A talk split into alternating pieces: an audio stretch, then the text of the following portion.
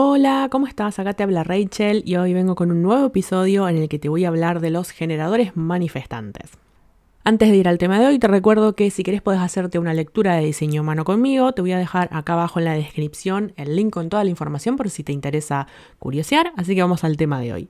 Debo admitir que a mí los generadores manifestantes, como tienen tanta energía y son tan manija, medio que me abruman un poco. Si estoy mucho tiempo en su presencia es como que me empiezo a sobresaturar, es como que empiezo a tener sobreestimulación nerviosa y necesito retirarme de su presencia porque si no hago cortocircuito. Esto no lo digo de mala, sino porque también me gusta que, además de conocer cómo funcionamos, tengamos conciencia del efecto que causamos en los demás. Entonces, para personas más calmas puede que ustedes sean demasiado manija. ¿Cómo reconocerlos cuando uno mira un bodygraph? Una de las opciones es que tienen el sacro directamente conectado a la garganta, ya sea a través del canal 3420, o sea, la puerta 34 está en el sacro y se conecta directamente con la puerta 20 en la garganta, o bien que el sacro da alguna vueltita y hay un canal que sale del sacro y va a terminar en la garganta, no sé, va del sacro a la raíz y pasa al plexo y del plexo va a la garganta, o va por el vaso y llega a la garganta. Y la otra opción es tener el sacro definido y alguno de los centros motores, ya sea raíz, plexo o ego, directamente conectado a la garganta. Entonces a lo mejor tenemos, no sé, por un lado sacro y vaso y después tenemos ego y garganta. En el caso de que tengas la garganta definida y el sacro definido, pero que no estén conectados entre sí, que vos si seguís con un lápiz los canales coloreados ves que se corta y no llega a la garganta el canal que sale del sacro, en ese caso sos generador, no generador manifestante. La función de tu tipo energético es encontrar atajos para hacer las cosas, que de nuevo, yo no coincido 100% con que las funciones sean exclusivas de cada tipo energético, pero sí es cierto que ustedes son especialistas en encontrar atajos de cómo hacer las cosas, de cómo hacer las cosas más rápido. Son el tipo energético que tiene más energía y más velocidad. Incluso pueden hacer varias cosas a la vez. Pero, por ejemplo, muchas veces mi vieja es generadora manifestante y algo que veo es que ella tiene tres cacerolas una en cada hornalla cocinando, revuelve una, se va a lavar la ropa, vuelve, revuelve la otra, y claro, y a una se olvidó de ponerle sal y la otra se olvidó de ponerle huevo a la torta, hizo un montón de cosas, pero se saltó algún paso o metió la pata, entre comillas. Entonces eso es lo que pasa, que parece desde afuera que ustedes están haciendo las cosas rapidísimo y que están haciendo un montón de cosas, entonces muchas veces por ahí en las redes vemos a los generadores manifestantes y los envidiamos porque, no sé, hoy dijeron que van a sacar un taller y a la semana ya lo tienen y a lo mejor uno está tres meses renegando para sacar un taller y dicen, ¿cómo hace esta persona? Pero claro, después cuando lo sacan a la luz resulta que no tuvieron en cuenta no sé qué cosa y les faltó tal otra. Digamos, tienen que volver hacia atrás a rehacer pasos o a remendar cositas que se dejaron por ahí en el aire. Entonces, en realidad llegan a la misma velocidad que un generador sacral, pero desde afuera parece que llegan más rápido, porque se mueven más rápido. Una pregunta que, desde mi punto de vista de generadora, honestamente les hago, es si realmente todo lo que hacen es porque todo eso a ustedes les apasiona y su sacro respondió a todas esas cosas que están haciendo, o si se llenan de cosas para hacer porque no soportan el vacío de estar sin hacer nada o de esperar que se den los procesos de las cosas, porque yo siento como que ustedes son el tipo más sensible al vacío interno, digamos, como que los veo siempre llenándose de cosas para hacer para no sentir, que por ahí no lo veo tanto en otros tipos energéticos y sí lo veo en ustedes, tengo unas cuantas personas generadoras manifestantes en mi familia, tengo un par de entre mis amistades y veo este patrón. Así que se los pregunto, digamos, honestamente, quiero saber, ¿de verdad están respondiendo, se dan cuenta si están respondiendo a todas esas cosas desde su sacro o es algo que están haciendo porque no saben parar? Cada vez que vos haces algo que a vos te gusta, que te apasiona, tu sacro genera más energía. Y hacer cosas que no te gusta es como que vos sentís que te marchitas, literalmente. Pero acá no se trata de que hagas cosas que te apasionan solamente a nivel trabajo, sino que lo hagas en tu rutina en el día a día, o sea, que tu vida sea una continuación de disfrute dentro de lo posible. Entonces, desde el mate que te preparas a la mañana, la música que te pones durante el día, o sea, todo, que todo sea placer para vos. Ahora, en tu caso, si vos no gastás esa energía durante el día, porque, o sea, tenés mucha energía, o bien llegás a la noche y no podés dormir porque tu sacro todavía tiene energía que no vaciaste durante el día, entonces a lo mejor haciendo un poco más de ejercicio, moviéndote, y con ejercicio no digo que te mates en el gimnasio, sino que a lo mejor que camines, que te muevas. Por ejemplo, no te imagino siendo una persona que se sienta todo el día en una oficina quieta, necesitas movimiento, son los típicos que tienen hormigas en el trasero. Y si no, otra cosa que puede pasar, porque cuando pienso en generadores manifestantes que conozco que son, entre comillas, tranquilos, a casualidad también son personas que tienen ansiedad. Entonces, en mi forma de verlo, y esto es algo personal que se me ocurre a mí, tomarlo con pinzas, pero para mí la ansiedad es exceso de energía y la depresión es falta de energía. Entonces, tenés tanta energía en el sacro que no gastaste durante el día, que eso se sube a la cabeza y tu cabeza empieza a dar vueltas y empezás a imaginar cosas, escenarios que realmente no, no necesariamente van a suceder y empezás a hacerte rollos. Y otra cosa, como tienen, digamos, el sacro conectado directamente a la garganta, es que medio como que piensan en voz alta o como que te relatan en tiempo real lo que están haciendo, lo que están pensando, lo que están sintiendo. Y es un poco medio como agotador. Entonces imagínate una persona que está, ah, porque voy a hacer esto, después voy a hacer esto otro, y ahora estoy acá, ah, no, mejor hago esto, mejor. Y llega un punto que a mí me da ganas de gritar y de salir corriendo. Entonces ten en cuenta que tus niveles de energía, tu caudal de energía, no lo tiene todo el mundo, ni siquiera los generadores. No te ofendas si la otra persona necesita retirarse un rato de tu presencia para como sacarse de encima, porque si no es como que la otra pobre persona se cortocircuito, para vaciarse de tu energía, volver a su centro y después volver a tu presencia. Ahora, ¿cuál es tu estrategia, o sea, tu manera de tomar decisiones? Primero, visualiza, o sea, cuando se te ocurre algo, visualiza cómo se siente el resultado final. Imagínate la película de cómo te terminarías sintiendo, cómo se vería una vez que consigas eso. Y fíjate si eso se siente bien o no. Después tu sacro va a responder a esa película que te estás haciendo en la cabeza y te va a indicar si le gusta o no. Y después, una vez, digamos, vamos a suponer que te da un sí, informás, le decís a tu entorno voy a hacer tal o cual cosa y después actúas. Esto de responder, en tu caso, puede ser incluso un movimiento físico. Por ejemplo, alguien te dice, che, ¿querés que vamos a tal lado? Y en lugar de tu sacro de decir sí, digamos, de esa sensación en la panza, automáticamente tu cuerpo se levanta de la silla y encara para la puerta. Pero es importante que incluso cuando se supone que tu cuerpo, tu sacro respondió, es importante que sepas que te das cuenta si algo te gusta con las manos en la masa. O sea, una vez que te pusiste a hacer eso, recién ahí te das cuenta si realmente tenías ganas o no.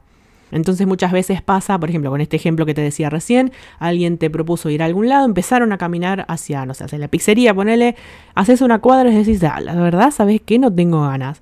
Y entonces la otra persona te quiere matar porque dice, ¿cómo? Si me acabas de decir que sí, ya estamos en camino a la pizzería, yo tengo hambre y ahora me decís que no. Explicales a las personas de tu entorno que esto puede pasar y date como una especie de periodo de prueba de, no sé, voy a probar a ver cómo se siente esto y después recién comprometete 100%. Un poco lo no tan lindo de esta energía, medio que yo ya te lo conté. Supongo que si estás escuchando este episodio es porque estás en una búsqueda y en un trabajo interno, pero se habla del diseño humano como si todos ya fuésemos seres evolucionados, y como todo en la vida hay gente buena y gente mala en todos los tipos energéticos. Y como yo no sé en qué nivel de conciencia estás, también te quiero mencionar las cosas no tan lindas del tipo energético, cosa de que te preguntes, che, yo estoy haciendo esto. Entonces, lo que ya te contaba, que por ahí son un poco muy manijas, que eso es algo natural de ustedes, pero que para otros tipos energéticos más calmos, estar en su presencia es medio como un poco abrumador. Esto de que piensan en voz alta, que de nuevo es natural para ustedes, pero que puede ser agotador para otras personas. No tienen en cuenta que no todos tienen su nivel de energía, entonces les exigen a los demás que les sigan el ritmo y los demás no pueden y mi duda de si hacen para tapar la sensación de vacío o porque realmente eso les apasiona. Bien fiel a la energía generadora manifestante, me olvidé de algo muy importante y es de contarte qué quiere decir esto de esperar a responder, así que lo estoy grabando otro día y agregándolo al episodio original. Si bien cuando empecé a investigar en mi diseño racionalmente lo entendía, me llevó un año más o menos sentirlo en el cuerpo. Esperar a responder quiere decir que el entorno te va a ir ofreciendo oportunidades, posibilidades, y ante cada cosa que va llegando, ante cada cosa que otra persona te propone, vos te concentras en tu sacro, en tu panza, y prestas atención a la sensación que te genera, si te genera una sensación de que sí, de que es algo que te gustaría hacerlo, o si te genera una sensación de que en este momento no. Y para esto vas a tener que observarte por un tiempo porque es una sensación un poco difícil de distinguir. Más que nada porque la mente enseguida se pone a racionalizar la decisión y a decir, no, pero en realidad deberías hacer esto, mejor deberías hacer esto otro. Y acá la mente no tiene jurisdicción. No le prestamos atención a la mente para decidir. Entonces, esta sensación de que tu sacro está respondiendo y que te está indicando que algo es un sí puede darse de varias maneras. Como te decía antes, en tu caso incluso puede darse de que tu cuerpo reacciona, ni siquiera es una sensación en la panza, sino que tu cuerpo se activa, se pone de pie o, da el primer paso o arranca, o te preguntan, ¿querés comer helado de chocolate? y automáticamente te sale un sí. Pero también hay otras maneras como más sutiles. Puede ser que sientas como un calorcito que aumenta en tu panza, como que tu cuerpo se expande y se va hacia adelante. Y cuando es un no, al contrario, tu cuerpo como que se cierra, como que se tensa, como que se sentís como que se te hace una coraza en la parte frontal del cuerpo. Incluso, y esto a lo mejor tiene que ver si tenés el vaso también definido, las caras que hacemos. ¿Viste ese meme? Creo que es el rapero Drake. Yo como de ese mundo no conozco nada, no estoy segura, pero el que tiene una campera anaranjada flúor y que en la primera imagen pone cara de no, ay, qué feo, esto no me gusta y se tapa, digamos, se protege con las manos y pone cara de esto no, y en la segunda señala con un dedo y una sonrisa como diciendo sí, esto me encanta. Eso creo que describe al 100% cómo reaccionamos los sacrales cuando algo nos disgusta y cuando algo nos encanta. Entonces fíjate también las caras que haces y los sonidos que haces y a lo mejor pones cara de no, esto no me gusta, o levantas las manos y las pones adelante tuyo como protegiéndote de lo que sea que te propusieron, eso es un no. Y si haces cara de, mmm, sí, esto me gusta, entonces es un sí. Ahora, ¿qué pasa si a vos te gusta algo, pero el entorno todavía no te ofreció la posibilidad de hacerlo? Vamos a suponer que querés empezar a enseñar a hacer cerámica, porque a vos te encanta, vos sentís que no te ves haciendo otra cosa, pero nadie te preguntó, che, ¿das cursos de cerámica? ¿O me enseñás a hacer cerámica vos que te sale tan lindo? Ahí tenés dos opciones. O bien esperás a ver si el entorno responde, te manda señales de eso que vos pensaste. A veces pasa esto de que vos decís, mm, estaría bueno que haga tal y tal cosa y después alguien te pregunta si haces eso y es como, wow, qué sincronía.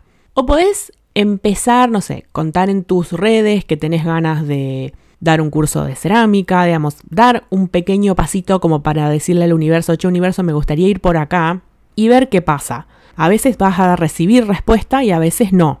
Y cuando vos das ese pequeño pasito y nadie te da bolilla, puede ser por varias cosas. Puede ser porque en realidad eso que vos querías hacer no era para vos, puede ser que no es el momento correcto, a lo mejor si probás más adelante, ahí sí funciona.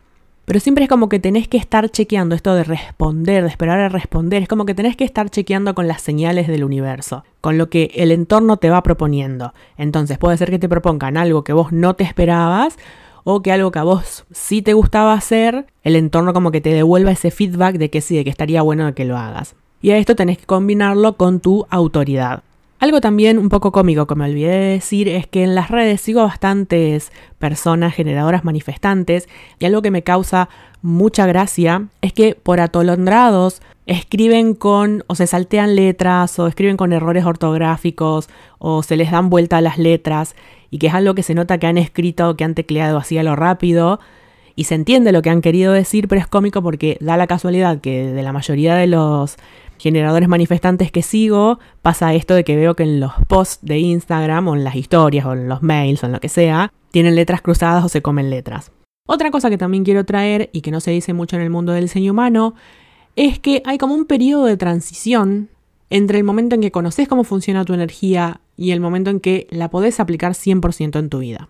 Entonces, imagínate que estás en una empresa en que tu trabajo es todos los santos días el mismo trabajo pero vos como tenés la capacidad de hacer un montón de cosas y de hacer varias cosas a la vez y te gusta un poco de todo y empezás un curso y lo dejás y después empezás otra cosa y lo dejás y después cambiás, seguramente en tu vida ya hiciste dos millones de cosas y todas diferentes. Entonces imagínate que vas a la empresa en la que trabajas y le decís, bueno, mira, yo sé hacer un poco de todo, yo quiero que me pongas en una posición, en un puesto en el que yo pueda hacer un poco de todo. Y al otro día te encontrás con una cajita juntando las cosas de tu escritorio y yéndote a tu casa y tampoco podés decirle a tu jefe, mira, ya me aburrí de esto que estoy haciendo, ahora quiero hacer otra cosa. Como tenés cuentas que pagar, probablemente de entrada, por más que ya sepas cómo funciona tu energía, no vas a poder vivirla al 100%. Vas a necesitar hacer cambios de a poquito, ir adaptándote de a poquito hasta que llegue un punto en el que ahí sí puedas vivirla lo más al 100% posible, porque creo que nadie lo puede vivir al 100%, pero por lo menos acercarte a tu potencial. Bien, este fue un poco un pantallazo por sobre tu tipo energético. Espero que no te enojes por los comentarios que hice. Van con mucho amor, así que si me querés contar cómo sentís tu energía, me puedes contar acá abajo si lo estás escuchando desde YouTube o si lo estás escuchando desde Spotify, me puedes buscar en Instagram y me contás por ahí. Te voy a dejar acá abajo en la descripción el link de mi Instagram y espero que te haya sido de utilidad y nos vemos en el próximo episodio.